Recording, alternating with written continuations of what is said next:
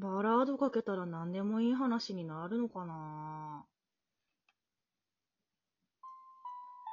高校では中二病ムーブをぶちかまし、クソキモ JK として生きてきた鳥仙人。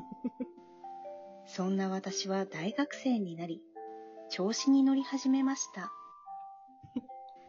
高校の時に付き合っていた彼氏を突然振り、大学で出会ったイケメンとワンナイト、その後お付き合いを始めます。次から次に男性を変え、周りに、なんだこのクソビッチ。ってなんだよ。と 思われていることに気づいていながら、それをまるで名誉のように感じ、いろんな男性と夜を明かしました。何の話？その中でも特に 素敵な男性がいて、私は彼と正式にお付き合いを始めました。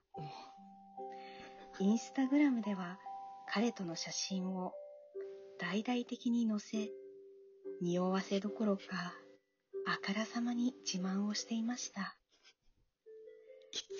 大学は、正直、行けてない大学でした。そのため、周りにいた子たちも、何と言いますか、オタクでした。そのため、男性とお付き合いをしたことがある方があまりいらっしゃいませんでした。私は、これ見よがしに、彼とのインスタをお友達に見せて回り、マウントを取り散らかしていく日々でした。ねえ、見てこれ、クリスマスにもらったの。などと供述し、ティファニーのペンリングを、どいつもこいつもどいつもこいつも冴えねえなと思いながら 自慢して回りました。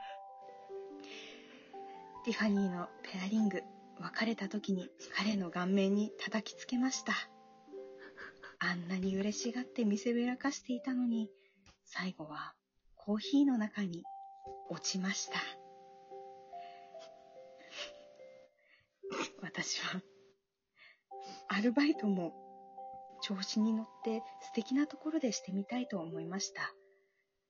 スターバックスに受かり、有頂天になり、周りにいるキラキラ高学歴大学生たちと同じ立場になったかのように、毎日自分によって生活していました。使っていたバッグはうんとスペードやうんさたわさでした。そう。量産型女子大生でした。終わりです。